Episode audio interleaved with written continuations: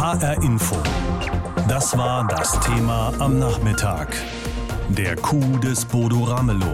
Bekommt Thüringen eine Übergangsregierung?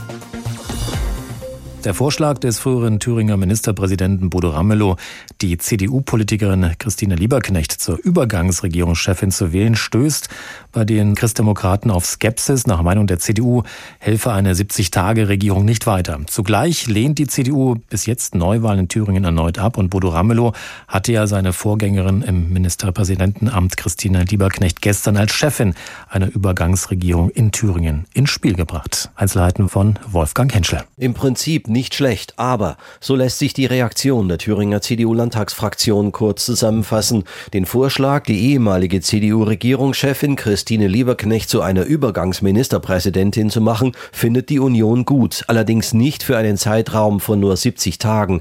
Vielmehr sei eine längerfristige Übergangsregierung mit Lieberknecht an der Spitze notwendig, so CDU-Landtagsfraktionschef Mike Moring. Uns ist Stabilität für Thüringen wichtig. Und um diese Stabilität zu erreichen, sehen wir, dass der Vorschlag von Bodo Ramelow zu kurz greift.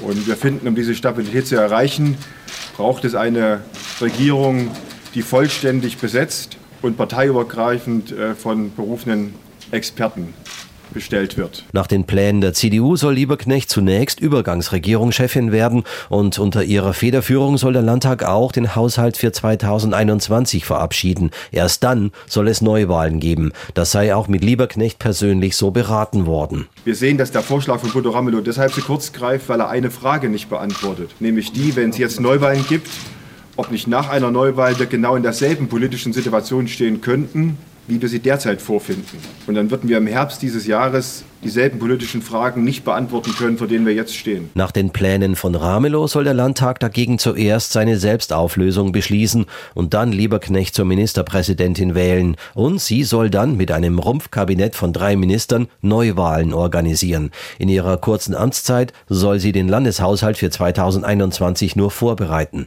Die Vorschläge von Ramelow werden von der Landtagsfraktion der Linken voll unterstützt. Dieser schnelle Weg zu Neuwahlen sei nötig, sagte Fraktionschefin Susanne Susanne Hennig-Welsow mit Hinweis auf die Ereignisse vom 5. Februar, als Thomas Kemmerich von der FDP mit Stimmen der AfD zum Ministerpräsidenten gewählt wurde. Der 5.2. hat gezeigt, dass wir hier klare Bedingungen brauchen. Der 5.2. hat auch gezeigt, dass äh, das Vertrauen im Thüringer Landtag zerbrochen ist. Wir bieten jetzt den Schulterschluss der Demokraten an. Die Grünen nehmen eine Zwischenposition ein und halten beide Wege, schnelle oder spätere Neuwahlen, für gangbar. Grünen Landtagsfraktionschef Dirk Adams. Schnelle Neuwahlen führen dazu, dass man möglicherweise möglicherweise nach der Neuwahl klarere Mehrheitsverhältnisse hat, um dann einen Haushalt aufzustellen. Man kann aber auch den Weg gehen, erst einen Haushalt aufzustellen. Äh, das sind äh, zwei Seiten einer Medaille oder zwei Wege, die zu einem Ziel führen werden. Der zurückgetretene, aber noch geschäftsführende Ministerpräsident Kemmerich sprach sich grundsätzlich gegen Neuwahlen aus. Seiner Ansicht nach ist es nicht verantwortlich, in der derzeit aufgepeitschten Stimmung Wahlkampf zu machen. Wo ich sehr große Sorge habe um die Vertreter aller Parteien, die sich in der öffentlichen Diskussion mit den Bürgerinnen und Bürgern dieses Staates stellen wollen und vielleicht nicht ganz frei von persönlichen Anfeindungen, vielleicht sogar Angriffen sind. Linke, SPD, Grüne und CDU setzen ihre Gespräche über einen Ausweg aus der Regierungskrise voraussichtlich am Abend fort. Damit hatte wohl keiner gerechnet. Thüringens Ex-Ministerpräsident Bodo Ramelow von der Linken ist gestern Abend ein echter Coup gelungen, als er seine Amtsvorgängerin Christine Lieberknecht von der CDU als Übergangsregierungschefin vorgeschlagen hatte. Ich habe den Vorschlag unterbreitet, Christine Lieberknecht zu bitten, dass sie sich für diese Phase von 70 Tagen zur Verfügung stellt, um mit einem Justizminister, mit einer Finanzministerin und einem Chef der Staatskanzlei gemeinsam die Aufgaben als technische Regierung zu lösen. Thüringen steckt seit knapp zwei Wochen in einer Regierungskrise, nachdem sich der FDP-Politiker Kemmerich mit Hilfe der AfD zum Ministerpräsidenten wählen ließ. Ein Sturm der Entrüstung folgte. Kemmerich trat zurück. Eine Lösung für Thüringen gibt es aber bisher immer noch nicht. Jetzt also der Vorschlag Ramelos, Christine Lieberknecht zurückzuholen. Ist das ein geschickter Schachzug? Darüber habe ich mit Matthias Schranner gesprochen.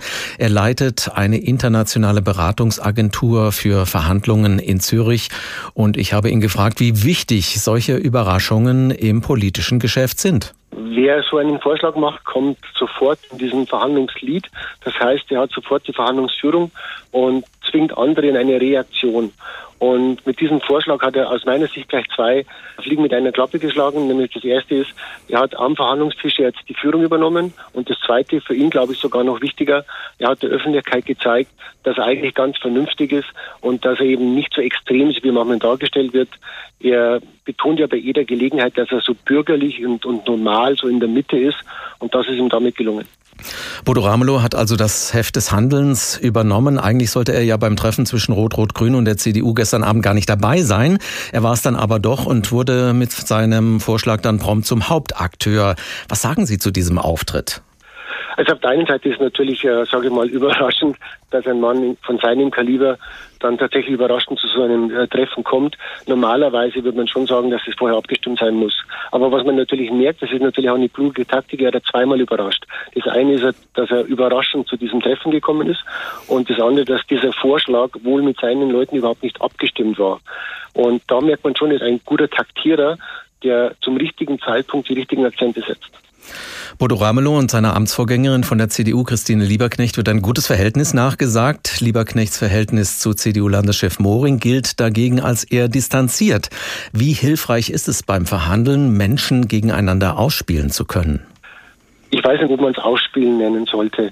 Ich glaube, das ist auf der politischen Bühne jetzt einfach die Notwendigkeit, mal neue Wege zu gehen, neue Optionen zu prüfen. Und es ist eine, wie ich meine, sehr, sehr gute Möglichkeit, mit einer neuen technischen Regierung jetzt das da auf die Beine zu stellen. Ist es nicht aus Ausspielen, sondern es ist einfach, dass die beiden, also Ramelow und Lieberknecht, die haben wir schon seit Jahren sehr, sehr gut zusammengearbeitet. Ich kann mir auch gut vorstellen, dass das für Frau Lieberknecht auch nicht die Überraschung gekommen ist, dass das im Vorfeld schon tatsächlich abgestimmt war. Ramelow hat mit seinem Vorschlag ja die CDU in Thüringen in die Zwickmühle gebracht. Die ist jetzt mächtig unter Druck. Hilft dieser Druckaufbau beim Verhandeln? Ja, unbedingt, weil was soll der denn sonst machen? Also wenn er jetzt wieder sagt, lass uns doch mal reden, lass uns doch mal Optionen prüfen, dann passiert ja wieder nichts. Es geht ja schon seit zwei Wochen, wie Sie gesagt haben. Und ich glaube auch, dass die Wählerinnen und Wähler jetzt auch mittlerweile das Gefühl haben, es ist wirklich Zeit, mal zu einer Lösung zu kommen. Und Druck ist ein unheimlich gutes Mittel, um ja um einen Fortschritt zu, herbeizuführen, um tatsächlich in die Verhandlungen einzusteigen. Und ich denke schon, dass jetzt auch was passieren wird, weil natürlich die Öffentlichkeit jetzt auch auf eine Antwort von der CDU wartet. Welche Strategie müsste die CDU denn jetzt fahren, um in diesen Verhandlungen nicht komplett unterzugehen?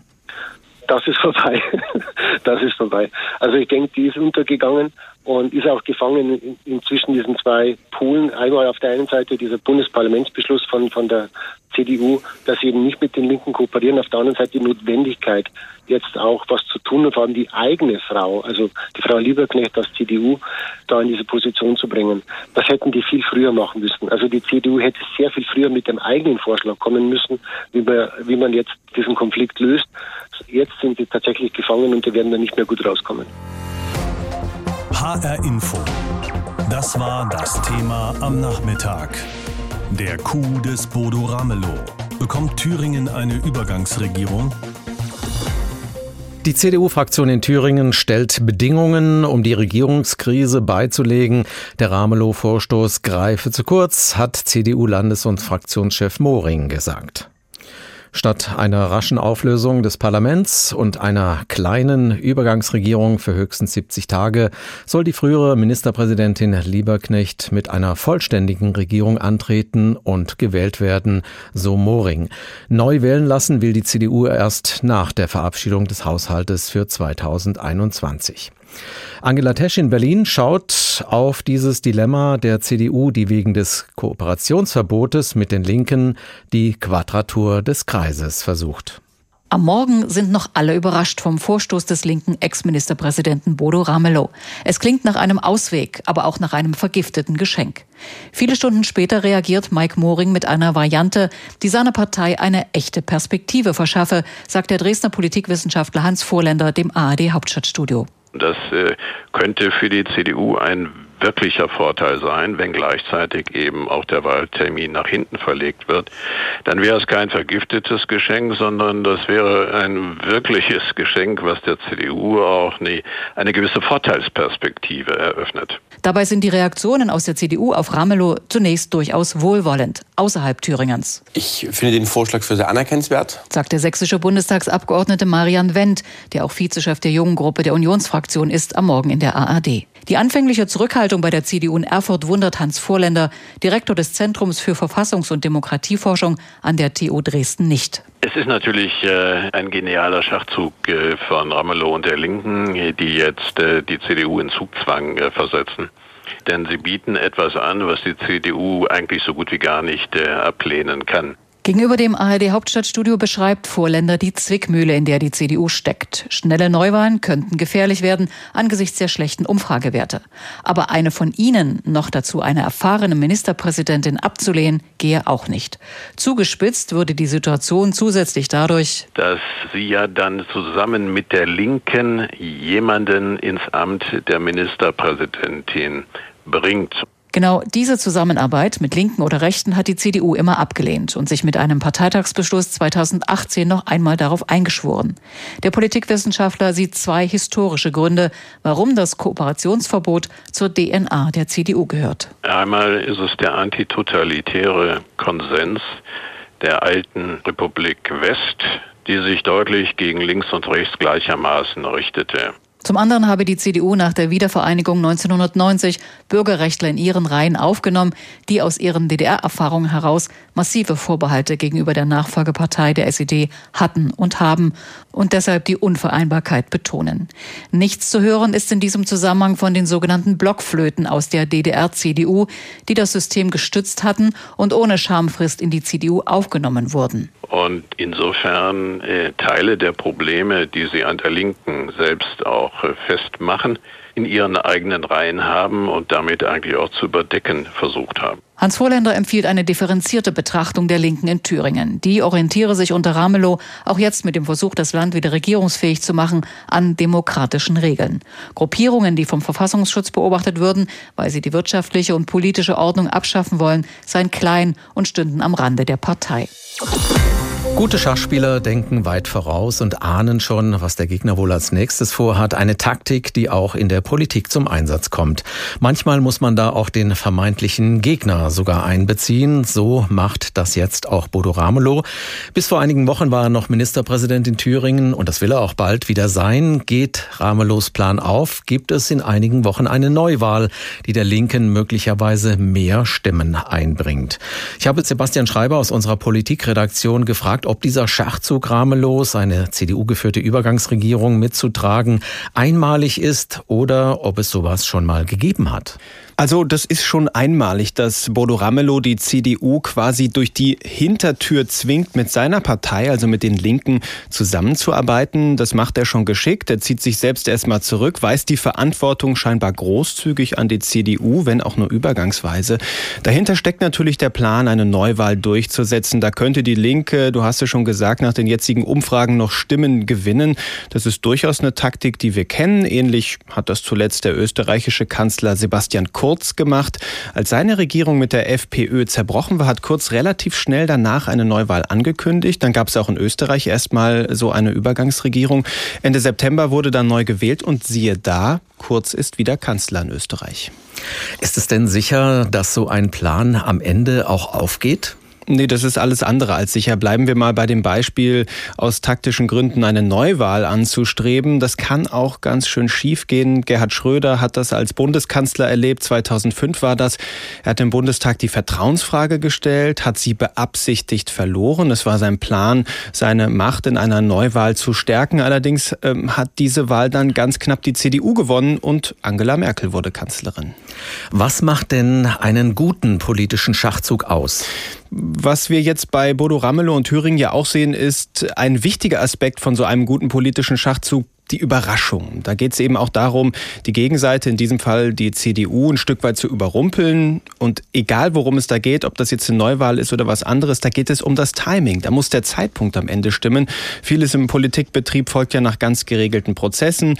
Die Chance für solche Schachzüge gibt es dann, würde ich sagen, eher in der Krise, wie jetzt in Thüringen, wenn es auch Raum gibt für unkonventionelle Lösungen, wenn es Unruhe gibt, dann bekommt das die Öffentlichkeit vielleicht auch eher mal mit. Denn viele gute Schachzüge passieren sonst wohl eher hinter den Kulissen und wir sehen am Ende bloß noch die Beschlüsse oder Ergebnisse. Unruhe herrscht ja derzeit nicht nur in Thüringen, sondern auch in der CDU. Da wird ein Nachfolger für Parteichefin Annegret Kramp-Karrenbauer gesucht. Friedrich Merz, Armin Laschet und Jens Spahn werden da gehandelt und heute hat dann ganz plötzlich auch der ehemalige Bundesumweltminister Norbert Röttgen seinen Hut in den Ring geworfen. Ist das aus deiner Sicht auch ein guter Schachzug? Mhm. Also zumindest vom Timing her ist Röttgen da sicherlich so ein Schachzug gelungen, den so niemand auf dem Schirm hatte. Das ist also die Überraschung, die ich eben angesprochen habe. Die bringt dann für ihn auch Aufmerksamkeit mit sich und die braucht Röttgen jetzt natürlich. Das ist ihm sicherlich schon mal gelungen, aber klar ist auch, das Überraschungsmoment allein reicht Röttgen jetzt natürlich nicht, damit er im Duell mit Merz, Spahn, Laschet oder wer da auch immer sein mag, am Ende als Sieger hervorgeht. Dreimal pro Stunde ein Thema. Das Thema in HR Info. Am Morgen und am Nachmittag.